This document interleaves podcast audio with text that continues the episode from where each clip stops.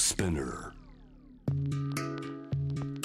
世界のフレッシュなニュースをあなたのテーブルに届けていくニュース to table on J-Web シャムダプラネットグローバーがお送りしております。さあこの時間は海外在住のコレスポンデントとつながって現地の最新ニュース届けてもらいましょう。今日はスイスチューリッヒ在住。スイス公共放送国際部門スイスインフォに勤務をしています。ジャーナリスト宇田薫さんです。よろしくお願いします。よろしくお願いします。宇田さん初登場ということでジャム・ザ・プラネットリスナーに自己紹介お願いします。はい、私はですね、静岡県浜松の出身でして、えー大学卒業してからは日本の新聞社で記者を10年間していたんですけれども、その後スイスに移住しまして、今はあのスイスインフォという、えー日本語を含む10カ国語でスイスのニュースを発信するという、えースイス公共放送協会のデジタルメディアで記者をしています。うん宇田さん浜松からスイススイスもうどれぐらいお住まいになってるんですか？えースイスはですね2014年にあのこちらに来ましたのでちょうど7年を超えたぐらいですかね。そうですか？そういう中でねいろいろな暮らしぶり見てきたと思いますが、えーメディアで記者のお仕事もしながら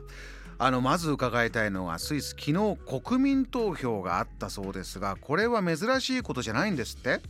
これはですね実は全然珍しいことじゃなくてですね、うん。あのスイスではですねえ大体年平均4回あー春夏秋冬にあの国民投票がありましてえ一市民でもですね必要な数の署名を集めればその憲法改正の提案とかその連邦議会が作った法律にあのダメだぞとこう待ったをかけることができるそういうシステムがあるんですね。実際投票率どれくらいなんですか？投票率はですね、まあ、その時期によって変わるんですけれども、まあ、例年だと大体50%を切るぐらい45%前後ぐらいでそんなに高いわけではないんですね。うんうんもう習慣としての国民投票も当たり前にあるとなると、まあ、投票率も日本のま選挙もそうですけれどもねなかなかじゃあ若い方も注目してドーンとみんなでやるかというとはそうでもないけれどもそれでも大きな大きな国民投票ということだと思います。今回は何が争点になりましたか？えー、と今回の国民投票ではですねあの3件の提案がありましてあの一つはですねあの国内ですでに運用が始まっているんですけれどもあのいわゆるコロナワクチンパスポートですね。でもう一つはその国がリーダーシップを取ってその看護職の労働環境改善を目指す政策あともう一つはですね、まあ、日本の最高裁判所にあたる連邦裁判所の裁判官の選出の方法を変えようというこの3件の提案の是非が問われたんですけれども、ええ今回はですねコロナ禍でもあの、まあ、日本人の方々にこう馴染みがあるそのワクチンパスポートの件についてお話ししたいと思います。この、まあ、何何についての是非が国民投票になったのかということですがスイスでのワクチンパスポートは現状どういうものですか？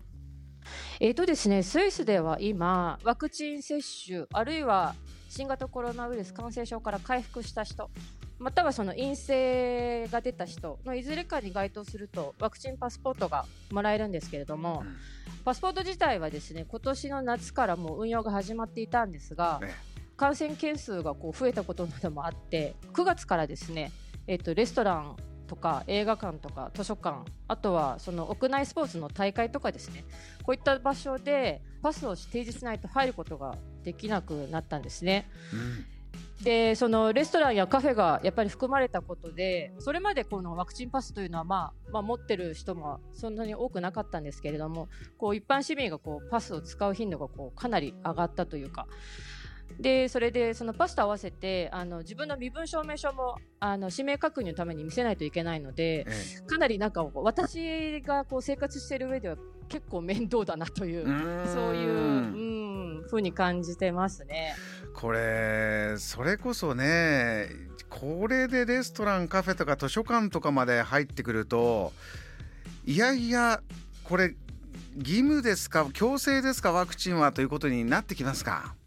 うんそうですね。あの、まあ、連邦政府がですねこう直接その義務だと言ってるわけじゃなくてワクチン自体はその接種は義務じゃないんですけどやっぱりそのワクチンパスを持ってないと例えばそのレストランとかカフェとか入るのになんていうか遠慮がちになってしまうというかこう面倒だと感じる人がやっぱりいるので、あのやっぱりこうワクチンを受けた方がこう生活上利便性はいいのかなって考える人が出てきてもまあ不思議じゃないかなと。これ国民投票今回はどういうテーマでこれについて争われたんですか、はいそうなんです。あの先ほども言ったんですけれどもやっぱりこのスイスでワクチンの接種は強制じゃないのでやっぱりそのコロナワクチンを打ちたくないと思っている人たちはやっぱりそのパスポートの提示義務をつけることでその接種してない人たちに対してこう差別だとかこう政府がコロナワクチンのパスポートを通してその接種を間接的に強要してるんじゃないかっていうふうにそういうふうなやっぱりやっぱり反発が起こってくるわけですね。うんで、まあ、そもそもの声としてそういうワクチンパスポートの提示を義務付けるっていうことはその個人の自由に対する侵害だっていうようなそういう声もやっぱり上がってきているんですねだから、まあ、そういう声を顕在化させるためにですねその政府のワクチン政策にも反対する人たちが必要な署名を集めてその国民投票に持ち込んだっていうのが今回の経緯ですね。これ議論にはずっとなっているワクチンパスポートですがこういう形で国民投票で国民の声となったのはおそらくスイスが世界で初めてとなりますね。うん、そうですね。やっぱりその国民投票が年に4回あるっていうことがあって、うん、まあ至極想定の範囲内っていうところもあるんですけど、はい、あの国民投票でそのワクチンパスの是非をその有権者が判断するっていうのはスイスが世界で初めてのケースですね。じゃあどういう結果があって浦さんはどう見てるのか最後に教えてください。はいあの今回の結果はですねやっぱりその事前の世論調査の想定通りあの62%の賛成であの今回可決されたということですね。でこう厳密に言うとその投票の対象はその改正コロナ法といってワクチンパスだけではなくその追加の経済対策とかこういろんなものが入ったパッケージのものだったんですけれどもそれでもやっぱり有権者がその政府のコロナ対策をあの全面的に支援しますよというそういう気持ちの表れだったのじゃないかなと私は見ています。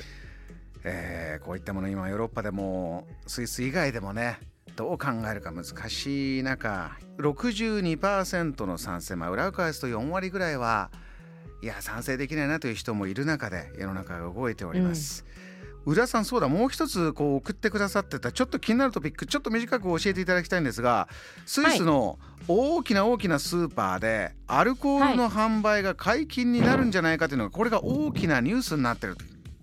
そうなんですよ。これが結構ですね、あの大きな話題になってて、あのスイスにあの大手のスーパーでミグロというスーパーがあるんですけれども、はい、ここはですね、まあその日用品から新鮮な野菜から自社ブランドのあの衣料品とかこういろいろ売ってるまあ割と庶民の味方っていうような感じのスーパーマーケットなんですが、ここがですね、あの100年前に創業してからこう堅くなにこうアルコールを売ってこないっていう方針を貫いてたんですけれども、ええ、最近になってこれを解禁しようというそういうふうな発表ががあって結構こう世間がざわついてるっていう感じですね。これ大きなスーパーでお酒が売ってないっていうのは日本だとなかなかないですよ。そうですね。私私自身はですね結構こうお酒飲むので、はい、ミグロ